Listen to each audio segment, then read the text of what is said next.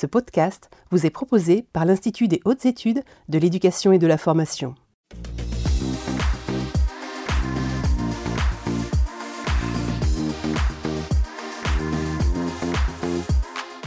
Bonjour à tous et à tous, nous sommes ravis de vous retrouver ce soir pour un nouveau numéro des mardis de l'IH2EF, un numéro consacré à l'ouverture européenne et internationale des établissements scolaires.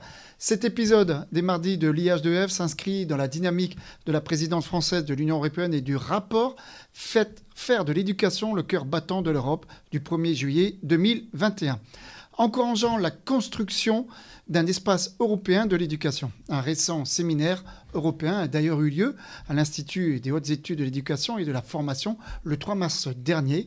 Il y a été question de parcours européen des professeurs, mais il a aussi été souligné la nécessité pour les cadres de s'emparer de cette question de l'international. L'Institut travaille à ce sens aussi pour les cadres éducatifs, chefs d'établissement et inspecteurs, un parcours dédié à la dimension internationale dans les établissements scolaires est en cours de préparation et devrait faire l'objet d'une action du PNF, Plan national de formation, de l'année prochaine. Ce direct se compose de trois parties. Une partie relative aux enjeux liés à la prise en compte de l'international au niveau de notre institution, des établissements, mais aussi des professionnels que sont les enseignants et les chefs d'établissement. Puis une seconde partie, nous nous efforcerons d'illustrer ce qui est déjà une réalité pour de nombreux établissements, peut-être des sources d'inspiration pour certaines et certains de nos auditeurs dans la perspective de la future année scolaire. Enfin, la troisième partie permettra de répondre à vos questions. Et vous le savez, vous avez la possibilité donc de poser des questions ou de nous contacter par le biais de deux supports, le hashtag direct IH2EF ou via l'application menti.com grâce au code qui s'affiche un instant sur vos écrans. Nous allons présenter nos intervenants. Nous en avons deux ici sur place. Nous avons donc Jürgen Hemschen. Vous êtes professeur à l'université de master représentant de l'OFAGE. Bonjour. Bonjour. Vous allez bien? Bienvenue ici dans le Poitou. Nous avons Audrey Massé-Rousseau. Audrey Massé-Rousseau, vous êtes directrice du département promotion agence Erasmus plus. Le plus est important, on aura l'occasion d'en parler tout à l'heure. France Éducation Formation. Bonjour. Bonjour. En duplex et à distance, nous avons Nicolas Fête de Grotten d'Azen Academy de Strasbourg. Bonjour Nicolas. Vous nous entendez très bien. Alice Delceriès, vous êtes directrice adjointe recherche et coopération internationale INSPE ex-Marseille. Bonjour Alice. Séverine Verschave. Séverine Verschave, vous êtes déléguée de région académique aux relations européennes et internationales et à la coopération région académique Nouvelle-Aquitaine. Séverine, bonjour. Bonjour. Et enfin, Pascal Baillet, euh, proviseur du lycée professionnel Les Grippots à Partenay. Ce que je vous propose, je vous propose donc de commencer par notre première partie consacrée donc aux enjeux de l'international avec euh, Nicolas de Groden. J'ai une question euh, pour commencer, euh, Nicolas. Est-ce que justement la dimension internationale est une question importante aujourd'hui pour l'école? Alors tout à fait, effectivement, c'est une question particulièrement importante. Elle l'est dans un contexte qui est un contexte politique très favorable. Vous savez, nous sommes dans le contexte de la présidence française du Conseil de l'Union européenne et euh, la politique ministérielle du ministère de l'Éducation nationale euh, est très volontariste en la matière et elle prend appui sur un rapport, le rapport Sicurel, que je vous encourage à, à lire, qui est le rapport de mission gouvernementale auprès du euh, Premier ministre par la députée européenne Liana Sicurel.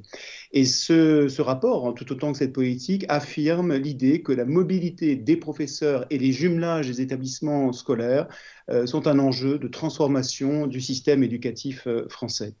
Par ailleurs, on aura l'occasion de revenir sur euh, le programme Erasmus dans, quelques minutes. Ce qu'il faut savoir, c'est que le budget Erasmus est en hausse de façon très significative, puisqu'il est en hausse de 80% par rapport au budget précédent.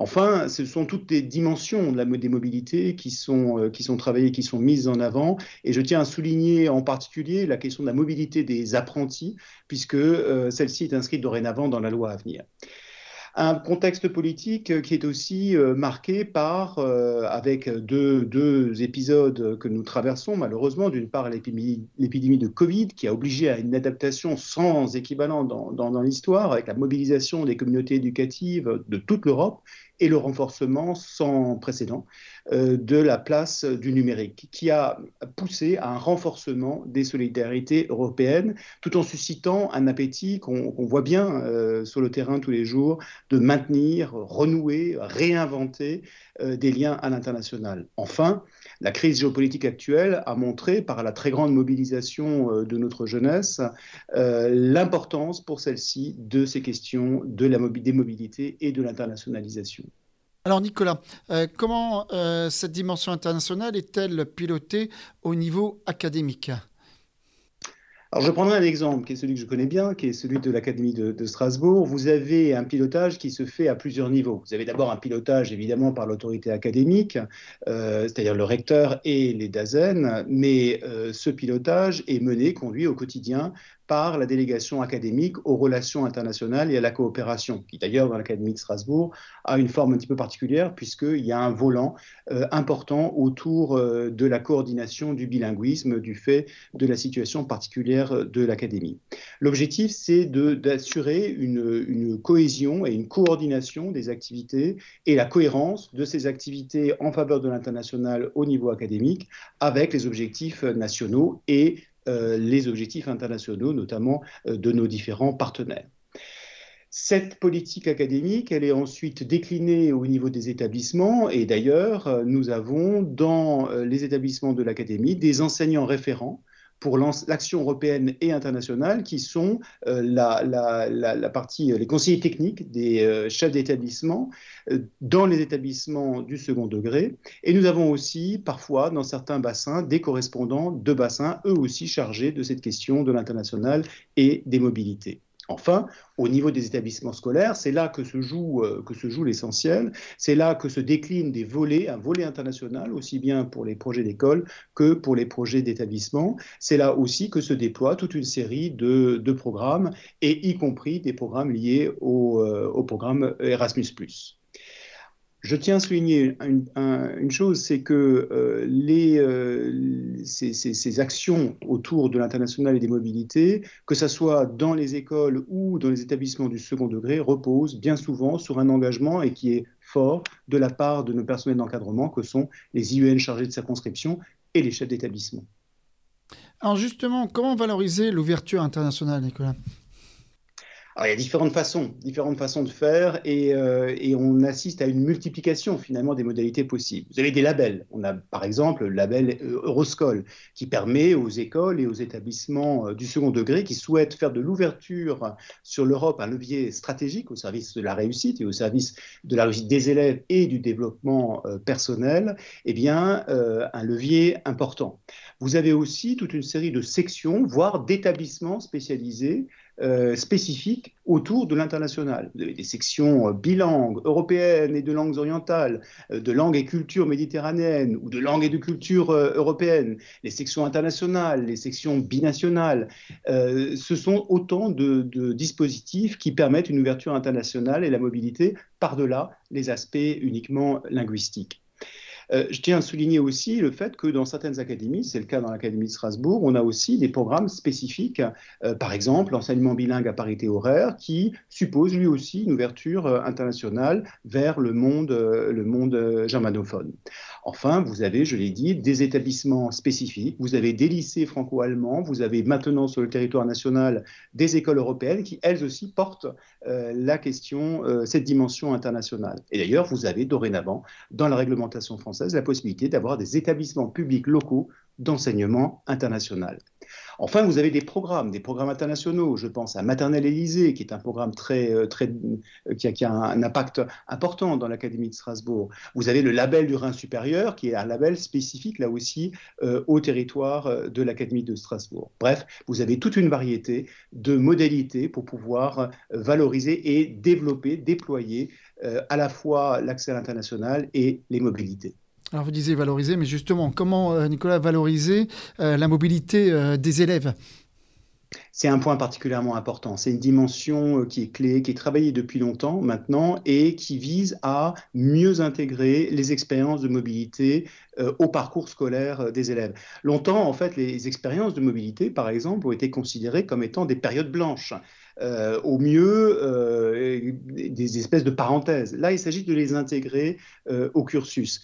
Et euh, je vous annonce d'ailleurs, c'est tout à fait, tout à fait euh, récent, puisqu'aujourd'hui même, au Conseil supérieur de l'éducation, a été présenté un programme qui vise à permettre aux élèves des lycées généraux et technologiques d'effectuer, à compter de la rentrée prochaine, une mobilité scolaire dans un pays du programme Erasmus, dans le cadre d'un contrat d'études.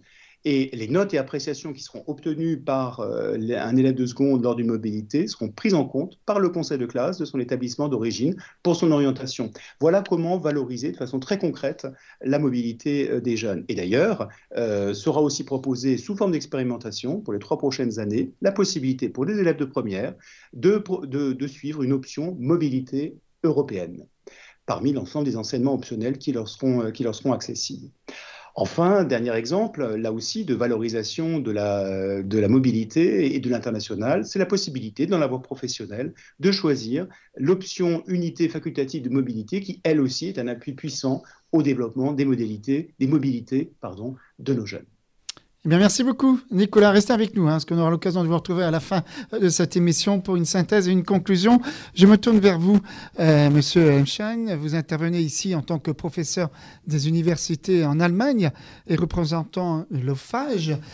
Pouvez-vous nous expliquer ce que c'est déjà l'OFAGE Alors, l'OFAGE est un organisme intergouvernemental euh, qui date euh, des années 60 euh, qui euh, est connu pour euh, organiser des échanges d'élèves, également des échanges également d'enseignants. mais à la suite de ces échanges, à la suite des expériences qu'on a fait, que cet organisme a fait avec les échanges, on, on s'est rendu compte qu'il ne suffit pas seulement de faire des échanges, mais aussi de regarder de plus près les institutions qui sont euh, euh, impliqués dans ce genre d'échanges. Donc, euh, on est passé plus ou moins d'une comment d'une organisation de rencontres interculturelles à une recherche institutionnelle qui tente de clarifier ce qui se produit au niveau des institutions quand on effectue ce genre d'échange. Alors, dites-moi, euh, pourquoi un organisme euh, comme l'OFAGE, euh, justement, s'intéresse-t-il ainsi aux dirigeants des écoles aujourd'hui? Alors, quand on se tourne à des aux institutions qui portent les échanges, il y a bien entendu le personnel enseignant, qui est très important. on vient de d'en parler. Euh, ce sont les personnes qui portent les échanges, ce sont les enseignants qui portent les échanges, ensemble avec toute une structure environnante. Euh, mais nous avons constaté dans l'étude des échanges que, nous, a fait qu'il y a un rôle crucial qui est joué par le personnel dirigeant le personnel dirigeant qui incite euh, l'équipe euh, pédagogique ou qui euh, éventuellement est, à la source de certains empêchements, certains obstacles qui peuvent se produire. Donc le, personnel dirigeant est à la clé du développement d'une dimension internationale, d'une dimension interculturelle, d'une dimension qui, euh, euh, qui, vise des échanges entre jeunes et euh, des deux côtés. Alors, les échanges interculturels hein, donc, entre jeunes génèrent certainement toujours des, perspectives différentes. mais quand on parle d'institutions et de personnel, est-ce qu'on ne peut pas supposer que les structures et les fonctions se rassemblent et donnent une base de compréhension mutuelle? Alors, euh, il s'avère, euh, et ça c'est le résultat d'une euh, vraiment d'une de recherches qui durent déjà longtemps, mhm. que les conditions institutionnelles et non seulement institutionnelles, mais aussi personnelles entre l'Allemagne et la France restent quand même toujours très différentes. C'est vrai. les différences résident dans le fait que dans les systèmes euh, il y a des règlements différents, il y a des hiérarchies différentes, il y a des formes d'action, des formes de, comment de, promouvoir des projets internationaux différents. Et il y a une euh, ce que j'appellerais euh, une socialisation institutionnelle, je dirais même une alphabétisation institutionnelle très différente euh, dans les deux systèmes. C'est dû à des raisons historiques, c'est dû à des raisons politiques. Vous avez par exemple ce qui est connu, une structure centralisante et centraliste en France pour ce qui, concerne l'enseignement. en, en Allemagne, vous trouvez toujours le système fédéral, déjà le système fédéral qui fait éclater toute tentative de centralisation. Et ce, système fédéral se, euh, euh, continue euh, pour aboutir parfois à des, des, conditions tout à fait locales. Alors, justement, quelles sont les dimensions qu'il faut évoquer quand il s'agit de relever les différences? Et est-ce que le but de les relever, n'est-il pas pour vous de les surmonter justement? Surmonter, il est vrai, et pratiquement tous les programmes, que, et d'ailleurs des programmes dont il était question tout à l'heure, ce sont des, euh, tentatives de, surmonter ce genre de différences. Tentatives, vous dites. Des hein. tentatives, je dis, euh, je dis, bien des tentatives qui sont positives, qui donnent des résultats positifs par, euh, très souvent, mais qui également produisent des, disons, des des incompréhensions, des malentendus, parfois des, euh, des, des, comment dirais-je, des, des, oui, des, des, des compréhensions, des, malentendus. Voilà, des malentendus. et je crois que ces, ces, tentatives de, de, surmonter sont très importantes. Mhm. Il, on ne peut pas s'en passer. Il est absolument important euh, de développer euh, les échanges modèles phage ou euh, n'importe lequel, mais il, faut aussi se rendre compte que ce qui est fixé dans les programmes, ce qui est statué, ça rencontre une réalité institutionnelle et des réalités personnelles, des réalités administratives qui ne jouent pas d'emblée ensemble. Et la recherche que nous avons menée c'est effectivement une recherche qui porte sur euh, les empêchements, sur les obstacles que peuvent, euh, qui peuvent intervenir quand on développe euh, des, échanges de, jeunes et, ou bien de personnel. Monsieur Lemchan, justement, alors les institutions euh, c'est sûr, alors il joue aujourd'hui un rôle crucial dans les échanges et les compréhensions euh, mutuelles. Alors, comment faut-il décrire ces institutions et comment cette euh, description révèle-t-elle des pistes pour une concertation meilleure en vue de développement de l'interculturel, soit dans la pratique des échanges, soit dans l'action commune des institutions et sur le plan international, justement? Il faut que je procède un peu de façon schématique parce qu'on ne peut pas vraiment faire le tour euh, un tour complet de, la nature des institutions françaises ni, ni allemandes. Mais euh, il y a euh, la grande différence, et je, l'avais déjà mentionné, c'est la, la, différence entre la centralisation et le fédéral ou le local qui régit le fonctionnement des institutions en Allemagne c'est une, euh, c'est-à-dire les points de référence mhm. euh, et les, euh, les, champs de référence pour les actions des dirigeants de l'éducation, des, établissements de l'éducation, sont différents. ceci concerne non seulement l'administration centrale ou, l'hierarchie, mais ceci concerne également, par exemple, la relation avec les, les, les parents. Ceci concerne également la relation avec les institutions euh, sociales qui entourent euh, l'établissement scolaire. Donc la différence est déjà une différence systémique en quelque sorte.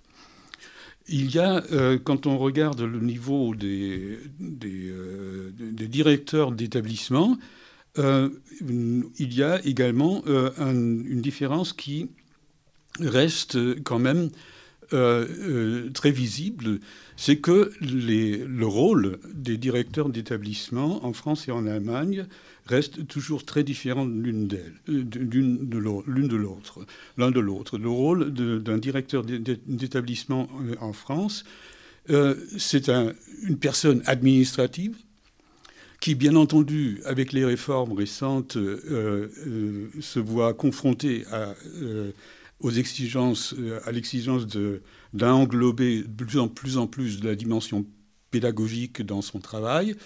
Mais euh, euh, cela reste quand même une personne administrative qui régit en quelque sorte, et là je schématise encore une fois, qui régit l'établissement. Alors euh, la, la, personne qui dirige un établissement scolaire en Allemagne, cette personne-là, elle est pour la plupart des cas, elle est issue de l'enseignement. De l'enseignement, ça fait. Euh, c'est une, euh, c'est une, une, personne qui est euh, issue très souvent de l'équipe enseignante qu'elle est appelée à diriger. Et le directeur d'établissement scolaire en Allemagne reste euh, reste un membre de, l'équipe enseignante, c'est-à-dire il, il, enseigne, il continue euh, à enseigner, et euh, ceci donne un, rapport tout à fait différent par rapport à l'établissement scolaire. La personne administrative administre l'établissement scolaire, donc il est dans une position hiérarchique, bien entendu. Ça dépend des euh, conditions locales, euh, comment ceci se passe. Mais euh, un directeur d'établissement scolaire en Allemagne, il est en quelque sorte le représentant de l'équipe enseignante vis à -vis de l'administration. Alors, en gros, euh, dans la lignée de la question euh, qui nous intéresse ici, euh, à savoir la mobilité institutionnelle, quel aspect vous semble aujourd'hui les plus caractéristiques? Alors, dans la mobilité institutionnelle, donc il fallait d'ailleurs, pour rapporter un élément de notre recherche, il fallait d'abord aussi euh, faire comprendre ce, ce que c'était le terme de mobilité, mobilité, institutionnelle. Alors, euh, euh, cette mobilité institutionnelle dépend donc du, du, jeu entre la, la, direction de l'établissement et les enseignants. Bien entendu, pour la plupart des cas, ce sont les enseignants ou ce sont des individus qui portent ou euh, qui, euh, qui, qui, incitent euh, les, échanges, qui portent les échanges, qui font l'organisation, etc. Mais ceci doit être entériné par, une, par une administration dont le représentant est le, directeur de l'établissement. Alors, nous avons nous avons euh, eu des, entretiens avec euh, un certain nombre euh, de directeurs d'enseignement en France et en Allemagne. La, la, plus grande différence était, pour essayer de le dire ainsi, que les directeurs d'établissements scolaires en Allemagne avaient le souci que l'échange ou la dimension internationale ne soit pas seulement euh, l'affaire d'une initiative personnelle ou d'une initiative euh, restreinte dans l'établissement, mais que cette initiative-là soit portée par tout l'établissement, par toute l'équipe euh, de l'établissement, même si certaines, certaines parties de cette équipe d'établissement ne sont pas impliquées. Un petit résumé avant qu'on se quitte sur ce que vous avez dit. Un bref résumé pour, euh, pour terminer en parlant des rencontres internationales. Le résumé, me semble-t-il, euh, c'est que euh, ces recherches institutionnelles sont très importantes pour les fondements des échanges. On parle de l'internationalisation, on parle de, des échanges interculturels, mais euh, je crois qu'il euh, faut continuer de faire des recherches sur les données institutionnelles mhm. et sur les processus qui sont derrière les actions des personnes qui sont dans les institutions. Parce que ce ne sont pas seulement des personnes qui qui, qui, agissent d'une manière subjective, ils agissent en fonction des institutions et en fonction de, la formation qu'ils ont reçue dans les institutions, c'est-à-dire la formation qui est derrière euh, elle n'est peut-être pas tout à fait visible dans, dans, un échange concret, mais dans les questionnements qui se posent, dans, le, dans, la question est-ce que l'établissement est capable de porter un, euh, euh, échange? Est-ce que, est-ce qu'on, combien de, collègues est-ce qu'on peut entraîner pour supporter cet échange-là? Cette, nature de l'institution euh, est, toujours en, arrière-fond et structure les, actions des, euh, enseignants et, de la direction. Et je crois que cette recherche sur la nature des institutions reste toujours très importante, même si on développe des programmes politiques et euh, pédagogiques qui inciteraient les les établissements scolaires à avancer dans l'internationalisation de, de, ces, de, ces de leurs actions. Voilà. Très bien. Merci beaucoup, euh, Jürgen Hemschen. Euh, je me tourne vers vous. Yann Duplex, avec euh, Madame Desserriès. Vous êtes, je rappelle, directrice adjointe de l'Institut d'Aix-Marseille, en charge notamment de développer l'internationalisation de la formation des enseignants.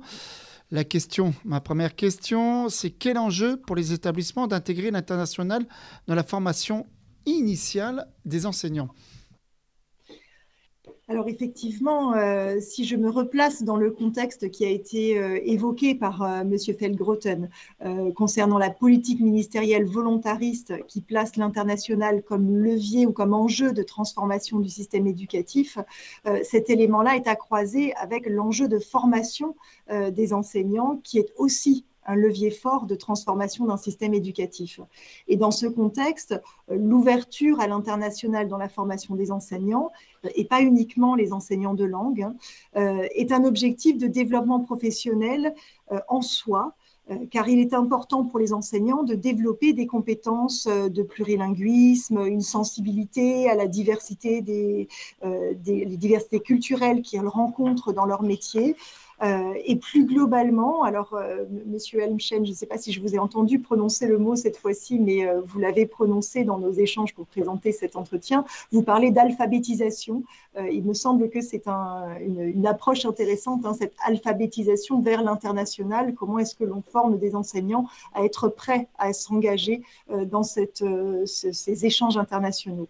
Et puis, cette internationalisation, c'est aussi un outil de formation qui transforme transforme les, modalités habituelles de formation. Et c'est la confrontation avec d'autres systèmes éducatifs euh, qui permet de mieux comprendre les enjeux de son propre système éducatif, mais aussi de prendre du recul euh, par rapport à ce système éducatif.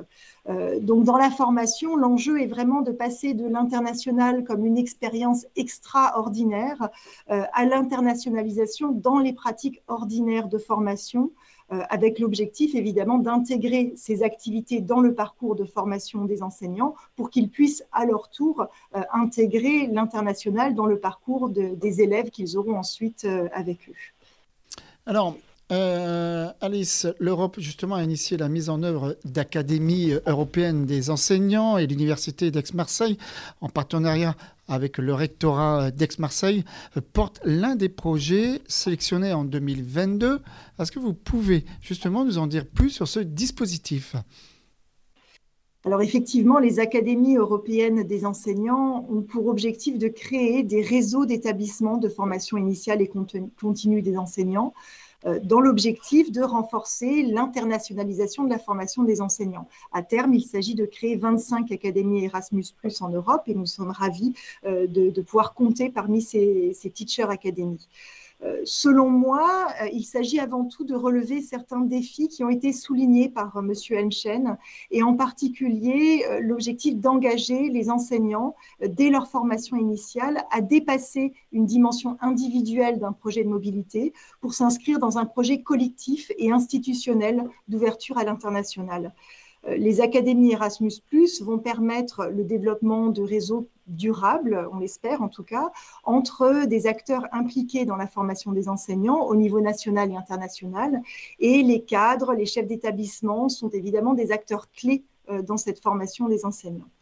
Euh, il s'agit ainsi de proposer de nouvelles organisations de formation, euh, de soutien aux mobilités physiques et aux échanges virtuels, puisqu'on le voit encore aujourd'hui, euh, nous sommes et nos étudiants, nos enseignants sont maintenant aguerris à ces échanges virtuels, qui passent par une articulation entre les pratiques de classe dans les différents pays, la formation initiale et continue, et, comme l'a rappelé aussi M. Elmchen, l'actualité de la recherche en éducation menée dans les différents pays. Alors, recherche concernant les mobilités, mais recherche en éducation, évidemment, sur les différents domaines euh, qui permettent aussi une approche comparative euh, des, pratiques d'éducation.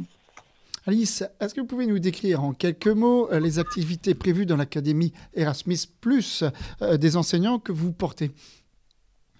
Alors, l'un des points de départ de notre travail a été un article de discussion de Michael Schratz de l'Université d'Innsbruck qui pose la question qu'est-ce qu'un enseignant européen?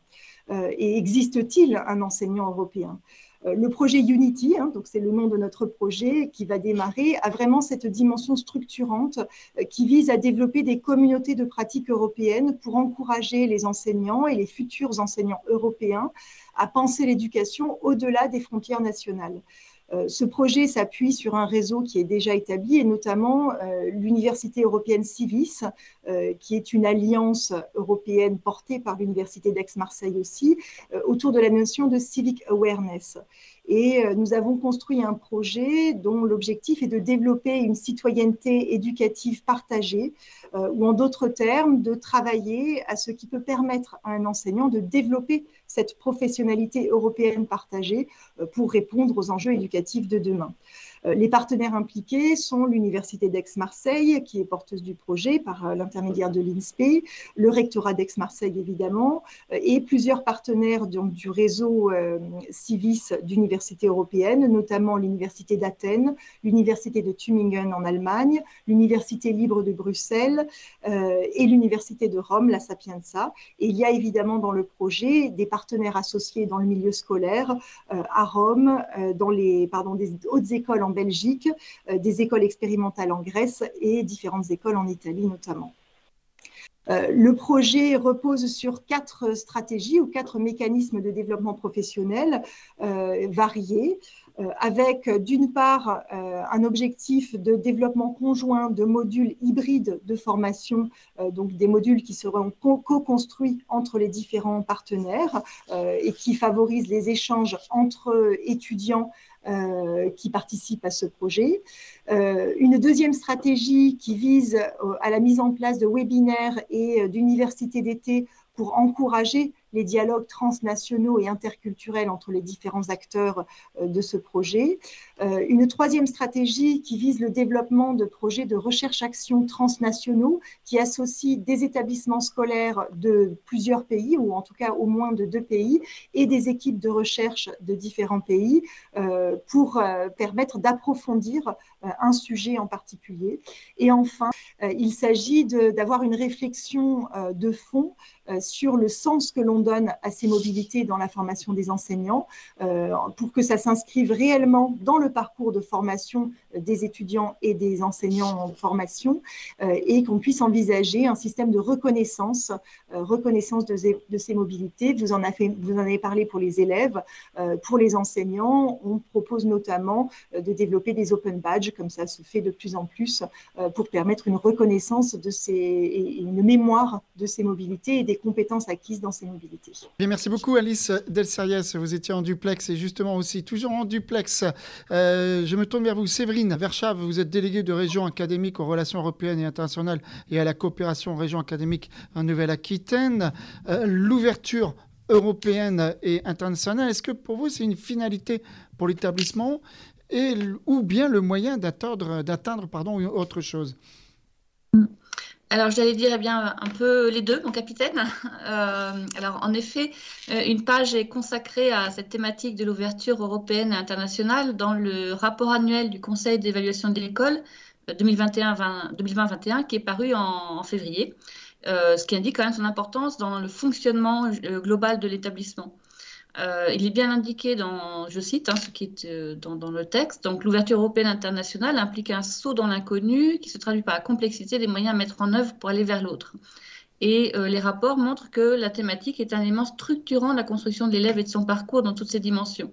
Donc on retrouve bien la finalité de l'ouverture européenne euh, pour euh, le développement personnel de l'élève, mais aussi professionnel des enseignants et des cadres, comme ça a déjà été évoqué. Mais c'est aussi un outil pour la dynamique de travail dans, l'établissement. Donc c'est à la fois une finalité et un outil. Est-ce un outil de pilotage et, et pour, piloter, pour piloter quoi du coup?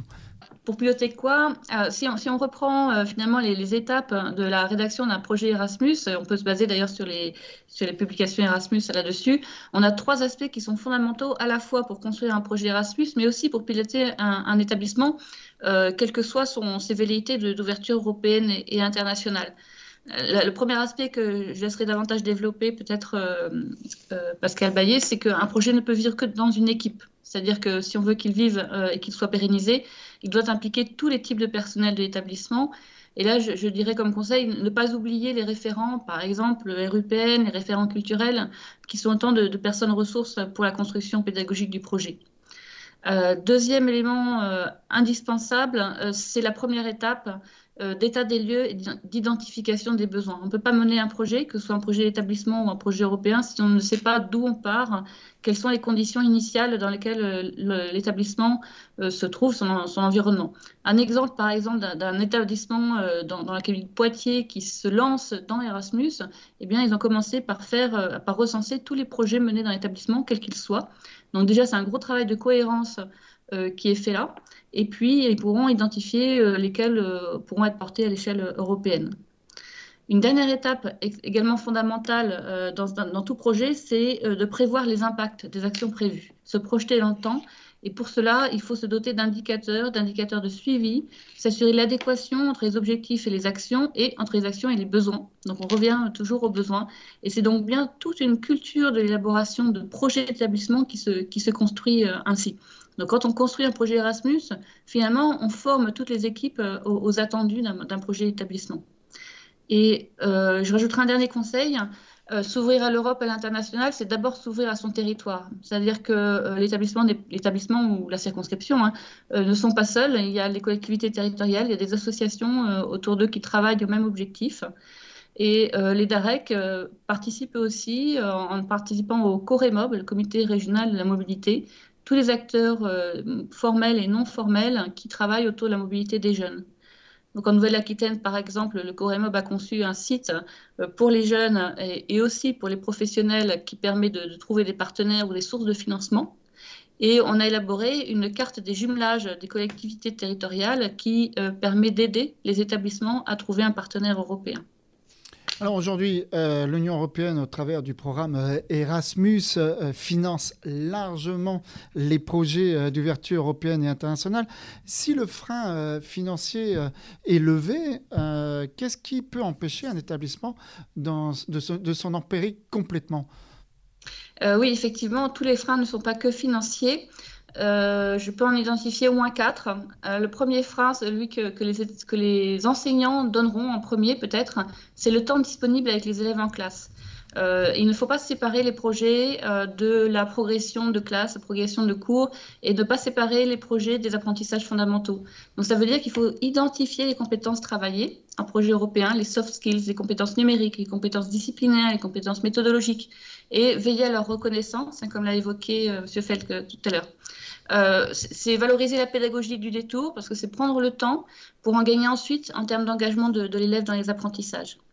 C'est euh, faire pour un IEN par exemple ou un IADAZEN, c'est faire le lien avec les grandes priorités nationales, le plan maths, le plan, français, euh, pour par exemple proposer un projet e-twinning qui permet de travailler ces disciplines avec les élèves avec peut-être plus d'efficacité grâce à cette pédagogie du détour.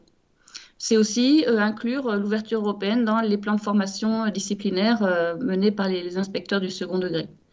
Dernier élément aussi pour ce premier frein, trouver des ponts avec les autres labels et projets d'établissement. Je pense notamment à la démarche E3D, les établissements en démarche de développement durable peuvent très bien intégrer cette démarche dans un projet européen. le nouveau label égalité filles-garçons aurait tout intérêt à s'inscrire dans une dynamique européenne. Le deuxième frein, c'est le temps disponible pour concevoir. C'est-à-dire que les enseignants sont déjà bien occupés par ailleurs. construire un projet, ça prendre du temps. Donc, pour ne pas trop augmenter le temps de travail, eh bien, c'est à nous de les accompagner, euh, leur proposer des projets twinning clés en main, euh, les accompagner sur les mobilités, euh, leur faire utiliser nos, les accréditations Erasmus que les académies ont toutes obtenues, un ce temps de temps qu'on leur fait gagner. le troisième frein, c'est la maîtrise du numérique, parce qu'on ne peut plus envisager aujourd'hui un projet d'ouverture européenne internationale qui n'est pas une dimension de coopération à distance. Euh, et donc là, il faut maîtriser le numérique et il faut que l'on travaille euh, en établissement avec l'URUPN et euh, donc faire un lien entre les RUPN et les RAI. Et puis nous, à l'échelle académique, travailler en partenariat avec les DAN. Et enfin, le quatrième frein, c'est que ben, tout simplement l'absence des personnels quand ils sont en mobilité, que ce soit en établissement ou en rectorat ou en DSDEN. Euh, voilà, il faut pallier l'absence de ces personnes tout en assurant le service public. Ça, euh, pour cela, on peut s'appuyer sur les engagements du Grenelle de l'éducation, les 12 engagements, et euh, dont ont découlé les feuilles de route RH des académies. Et c'est une réflexion que l'on mène d'AREC, DRAREC, avec les secrétaires généraux, avec les DRH, avec les IADAZEN, pour faciliter la mobilité sans que cela perturbe la qualité du service public. Une conclusion peut-être avant qu'on se quitte, en deux mots, Séverine. Alors, en conclusion, euh, en, deux mots, euh, penser l'ouverture européenne internationale comme une étape incontournable dans le parcours de tout personnel de l'éducation nationale, c'est ouvrir des possibilités en termes de pilotage, que ce soit dans l'établissement, que ce soit dans l'académie ou, dans les régions académiques. Et pour finir, euh, penser le parcours européen d'un enseignant, ça n'est pas commencer au premier jour de, sa titularisation, c'est penser en amont, lors de sa formation, et on travaille avec les inspects, avec les universités pour que les étudiants aient la possibilité de, bénéficier d'une mobilité européenne euh, lors de leur préparation euh, à leur métier d'enseignant. Merci beaucoup, Séverine Verschave. Je me tourne vers vous, euh, euh, Pascal Baillet. Je rappelle, vous êtes proviseur euh, du lycée professionnel Les Grippots, appartenez en quelque sorte, vous allez être notre témoin. on va parler donc évidemment des stages à l'étranger, de la stratégie, des objectifs, des mises en œuvre, valorisation. quelles sont les étapes pour construire le projet de mobilité Alors les étapes euh, donc euh, sont diverses et euh, je rejoins ce que disait tout à l'heure Séverine. Il faut tout d'abord donc identifier les besoins et définir une stratégie et surtout s'entourer d'une équipe.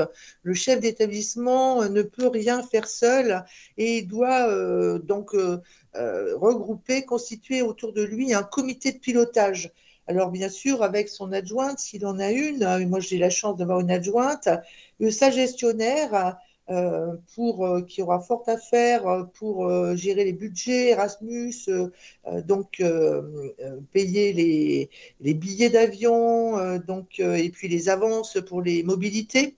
Euh, le DDFPT, directeur délégué aux formations professionnelles et technologiques, les enseignants, bien sûr, hein, du domaine des langues vivantes, mais pas que, pas seulement.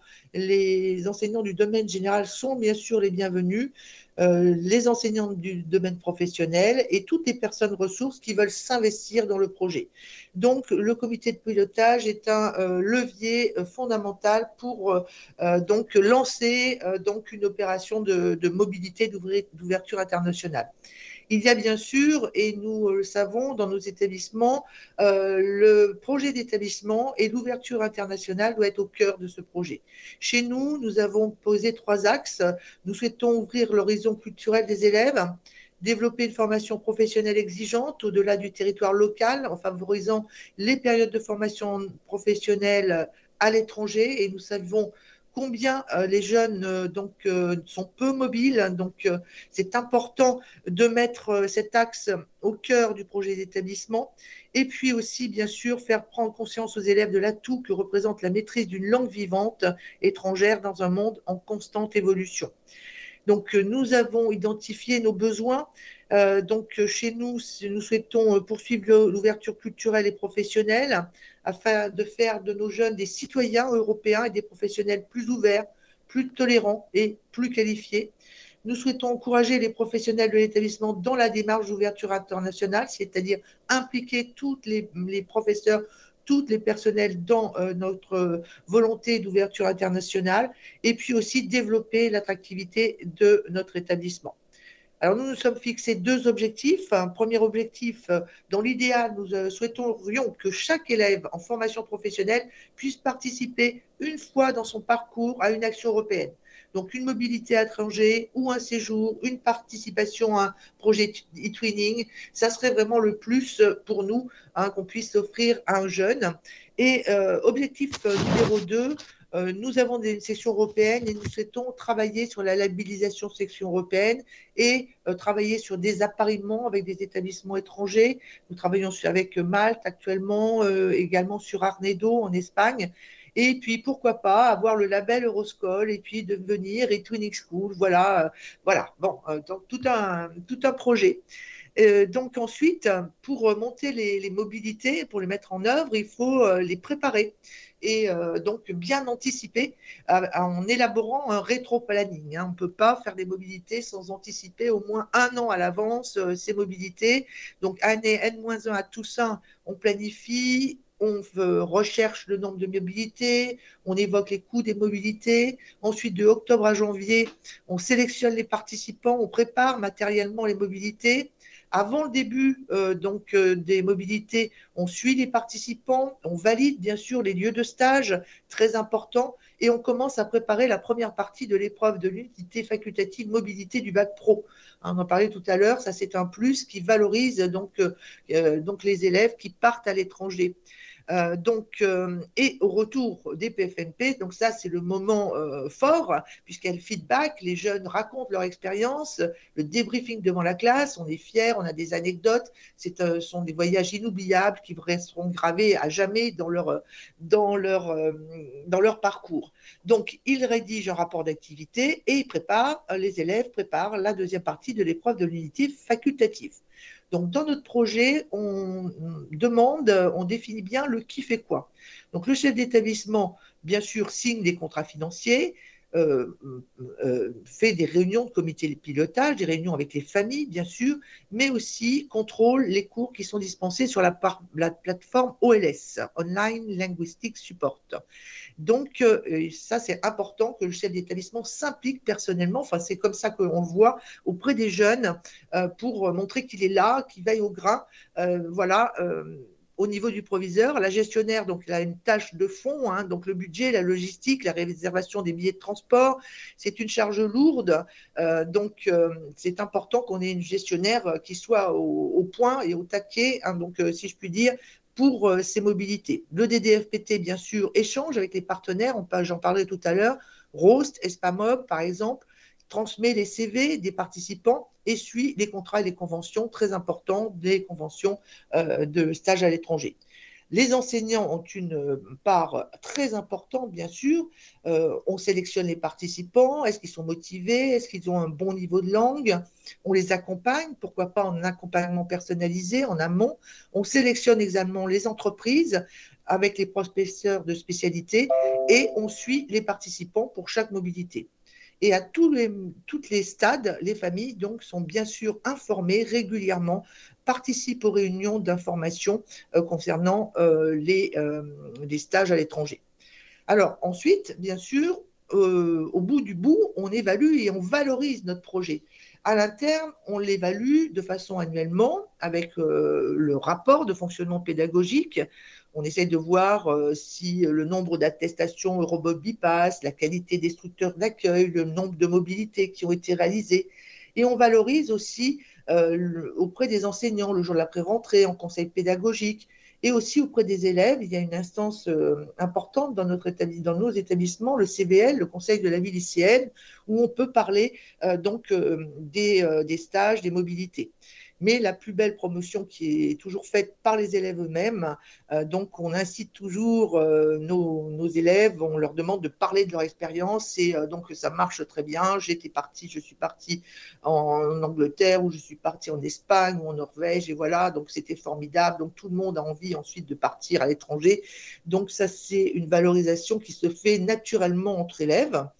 À l'externe, eh bien, on valorise aussi, bien sûr, on a un site de l'établissement, on a une brochure du lycée, on va dans les forums d'orientation, dans nos journées portes ouvertes, lors des visites des collégiens et, oh, bien sûr, nous parlons de nos, de nos mobilités dans la presse. Voilà. Vos étapes, hein, c'est assez dense, hein, donc un, programme pour pouvoir, euh, euh, pour pouvoir construire le projet de mobilité euh, de, à l'étranger. Mais face à tout ça, est-ce que vous avez des, des, bons conseils pour que ça se passe bien, justement, Pascal? Oui, alors pour que tout se passe bien, je dirais qu'il faut écrire ce que l'on veut faire et faire ce que l'on a écrit. Très important pour tous les acteurs. Ne pas être trop ambitieux au départ hein, sur le nombre de mobilités demandées Hein, donc, on commence à 5, 6 et puis après, on étend. Hein, donc, bien sûr, donc je disais, fixer des objectifs raisonnables pour les faire vivre. Et puis aussi, le plus, c'est euh, on, travaille avec des organismes partenaires comme ROST ou ESPAMOB. Et là, ces organismes nous permettent de garantir le succès des mobilités, rassurent les familles, parce que n'oublions pas que nous avons des élèves qui sont mineurs, euh, des parents, des jeunes qui ne sont jamais sortis de leur petit euh, cocon familial. Donc, il est important que les parents et les jeunes soient rassurés. Euh, ces organismes garantissent la qualité des lieux de stage, aussi des hébergements, et puis aussi l'accueil et la prise en charge des élèves sur place, surtout en cas de problème à l'étranger.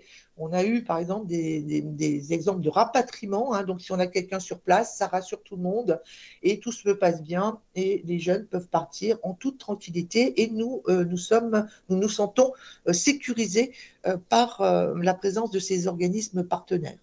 Alors justement, un partenaire, comment est-ce que vous avez des exemples de services proposés? Parce que vous parlez de vos partenaires, justement, par vos partenaires. Oui. Alors ces partenaires nous aident à rechercher des lieux de stage hein, ou des structures adéquates au profil des candidats. Très important de choisir un lieu de stage adapté euh, au profil du candidat et aussi de son projet et qu'il réponde bien sûr euh, donc euh, au référentiel hein, du, bac que l'élève prépare les organismes sont présents à l'aéroport et accompagnent les élèves le premier jour du stage. Donc ça, c'est important. Les jeunes arrivent et sont pris en charge. Euh, il y a aussi la gestion administrative des documents, de la convention de stage.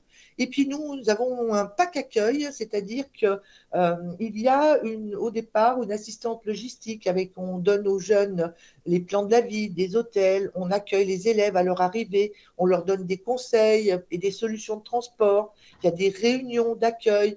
Donc les élèves arrivent et se sont, sont pris en charge et coachés, si j'ose dire, par ces organismes euh, partenaires.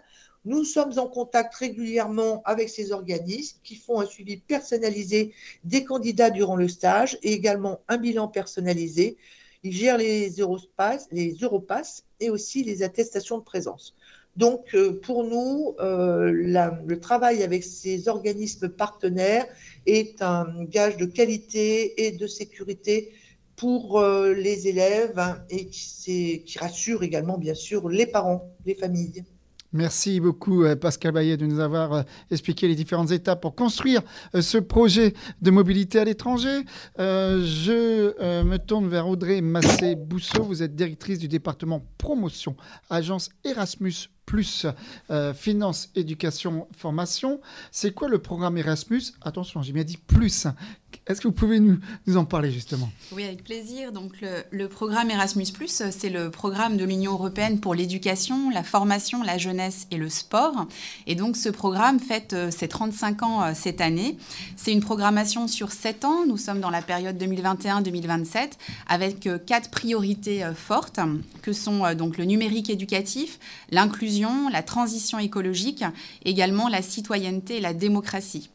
Alors l'année 2022, c'est une année avec de multiples connexions entre l'éducation nationale et le programme Erasmus ⁇ euh, à savoir notamment les conférences organisées par le ministère de l'Éducation nationale dans le cadre donc de, la PFUE, comme euh, cela a été euh, indiqué par M. Felgrouten.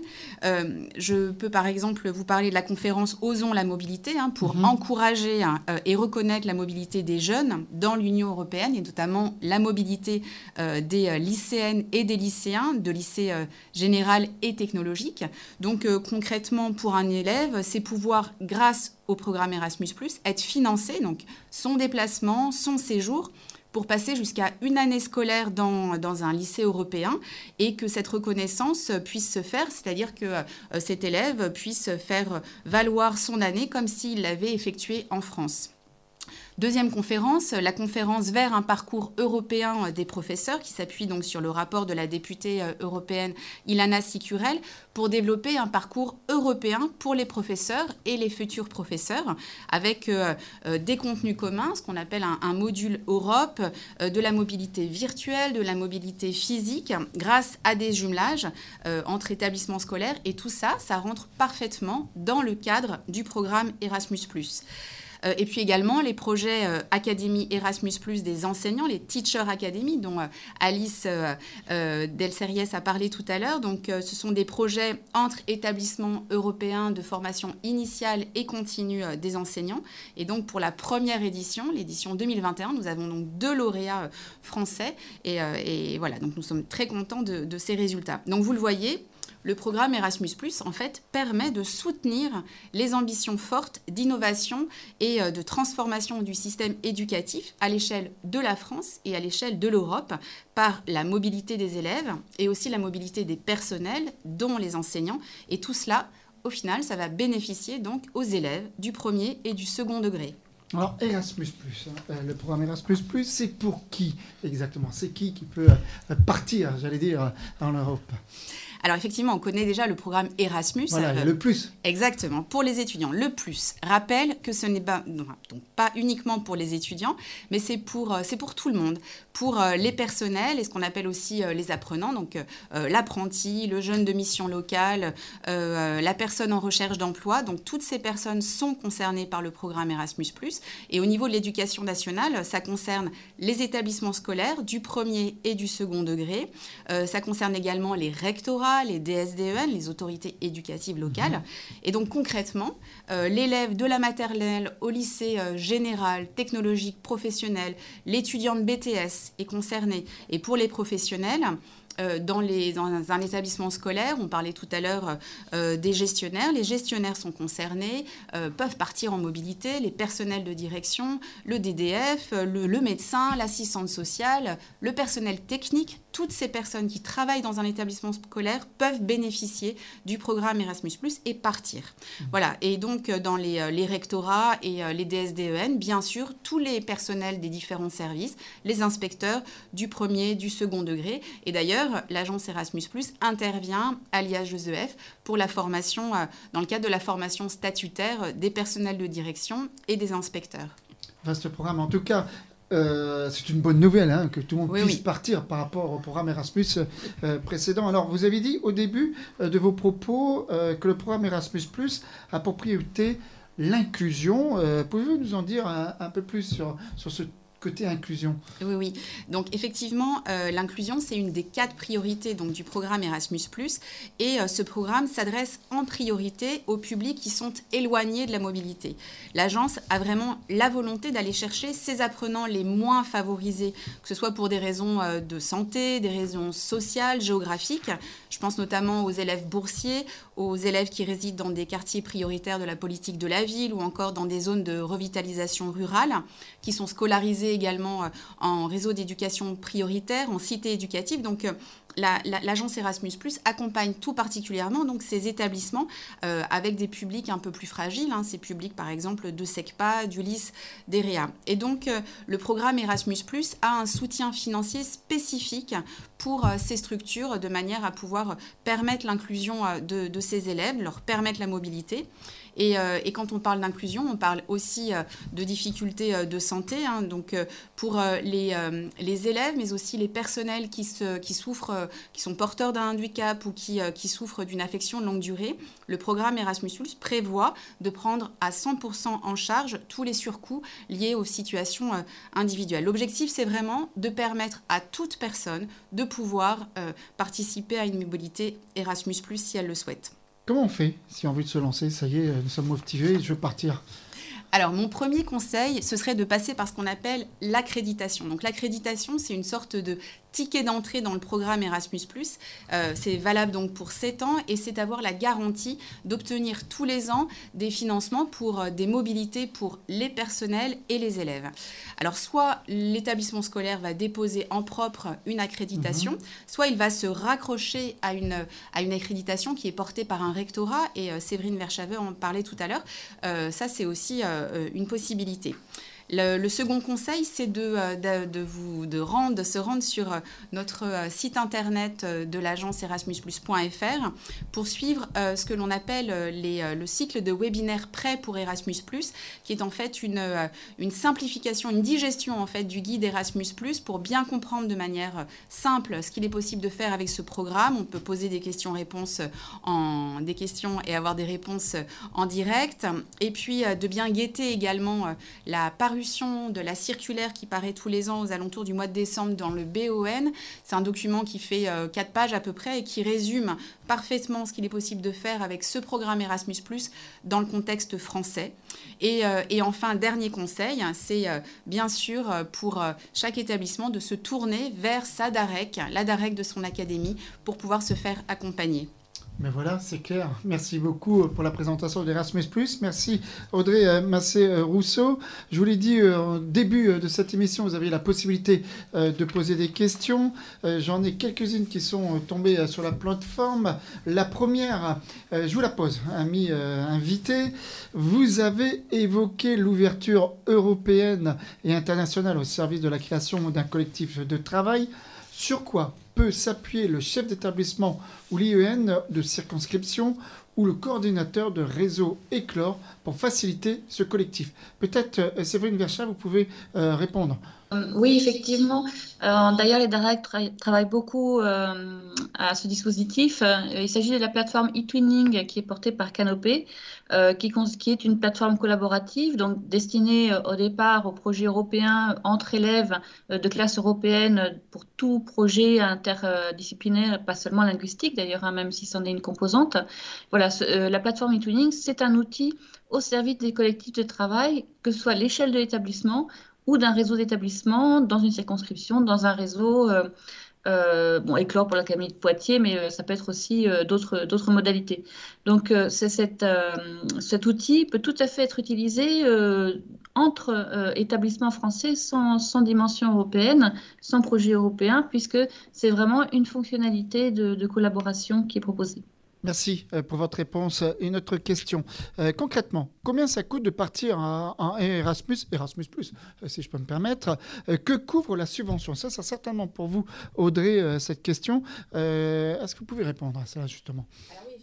Euh, sur la période 2021-2027, on a un budget en hausse de plus de 80%, donc ça nous permet vraiment de, prendre davantage encore en charge les mobilités euh, des élèves euh, notamment, et ce qui laisse quasiment rien à la charge des familles. ce qui est couvert, c'est le voyage, comme je le disais, jusqu'à 1500 mmh. euros en fonction de la distance parcourue. Voilà, il y a des tranches kilométriques. Les frais de séjour, bien sûr. L'établissement scolaire va aussi percevoir une subvention pour pouvoir organiser hein, cette mobilité euh, comme je le disais tout à l'heure aussi, il y a des soutiens euh, inclusion hein, pour euh, les, publics qui sont éloignés ou pour les personnes qui souffrent de handicap ou de, de maladies. Il y a euh, également une chose très intéressante dans ce nouveau programme Erasmus, c'est la possibilité pour les équipes de faire des visites préparatoires à la mobilité des élèves, c'est-à-dire de bien aller repérer en fait sur place euh, les conditions d'accueil. Euh, ouais, pas de surprises, Exactement. Parfois, certainement. Et ça, c'est nouveau et c'est intéressant mhm. à souligner. Il y a également une partie, une des, un petit bonus quand un personnel ou un, un, élève utilise un transport avec une faible empreinte carbone. Donc ça aussi, c'est valorisé. Je peux vous donner un exemple, si vous le citez.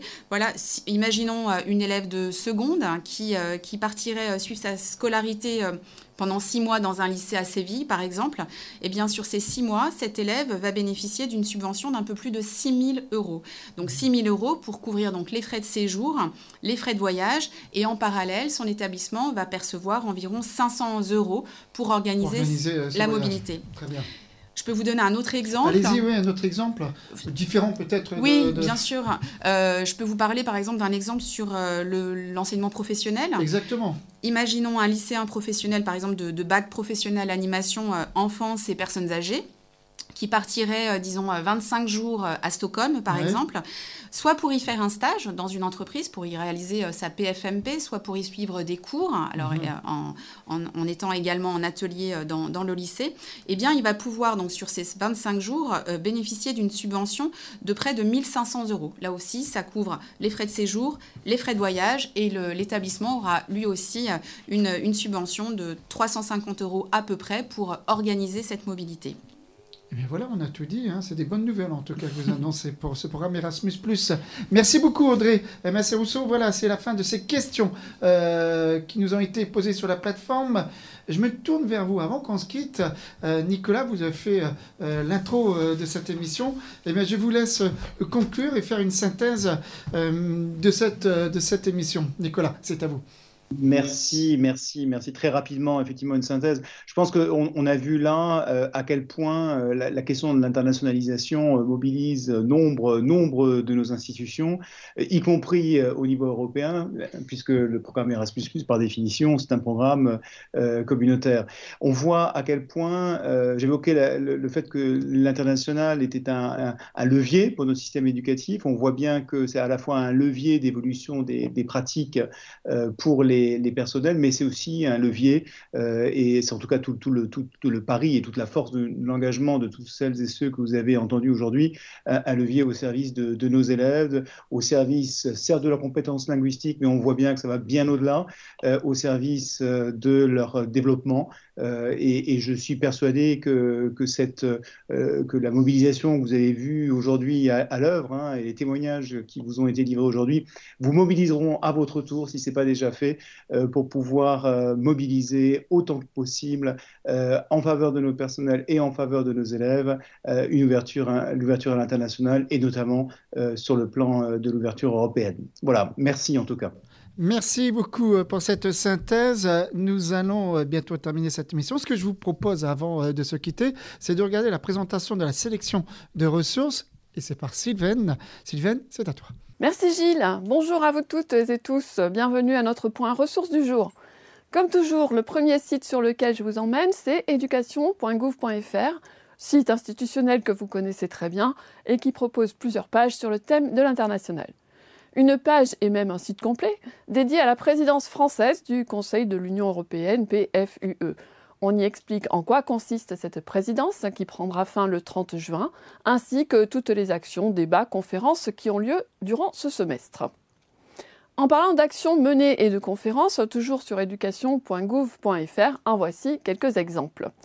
Le 3 mars, par exemple, s'est tenue à l'IH2EF une conférence intitulée Vers un parcours européen des professeurs, avec la participation de Jean-Michel Blanquer, notre ministre. Sur la page Europe et internationale, vous trouverez toutes les informations sur les liens entre le ministère de l'Éducation nationale, de la jeunesse et du sport et les organismes internationaux, les coopérations et tous les dispositifs et partenariats pour faire progresser les élèves en langue vivante.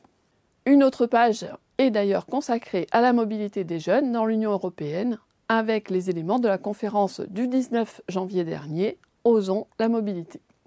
Quittons à présent le site éducation.gouv pour aller explorer le site de l'agence Erasmus, dont Audrey Massé est la représentante aujourd'hui et qui nous a fait le plaisir d'être parmi nous ce soir. Je m'arrêterai ici sur la page consacrée à une série de webinaires prêts pour Erasmus et ses actions clés, où l'on trouve des ressources pour tout type de projet Erasmus, avec des diaporamas et des sessions de questions-réponses en direct. Quelques points sur ce site Erasmus, avec par exemple des brochures, des outils de communication à télécharger, des vidéos d'aide et d'accompagnement à vos projets, ainsi que sur l'accréditation, et aussi un répertoire des projets qui ont déjà été menés et qui peuvent vous inspirer dans votre démarche. Ces ressources s'adressent à tous, personnel d'encadrement, enseignants, élèves et étudiants. En parlant de projets, on ne peut pas ne pas mentionner la plateforme eTwinning qui s'adresse elle aussi à tous les acteurs européens de l'éducation et propose une mise en lien avec des partenaires. Ici est présentée euh, la carte euh, répertoriant les pays membres. Une autre plateforme, School Education Gateway, qui va bientôt d'ailleurs fusionner avec eTwinning, met à disposition quantité de ressources pour euh, accompagner vos projets et actions en établissement On pourra citer euh, des enquêtes, euh, des webinaires, des sessions de formation en ligne, des outils qui y sont compilés. Un mot à présent sur le réseau des délégués académiques aux relations européennes et internationales et à la coopération, les DAREC, dont Séverine Verschave est la représentante locale ce soir. Vous trouverez les coordonnées de vos interlocuteurs en académie sur la page EduScol dédiée, ainsi que des informations sur euh, les rôles et les missions qu'ils portent. Euh, ils portent également la politique académique pour l'ouverture à l'international et pourront vous guider dans vos démarches et projets.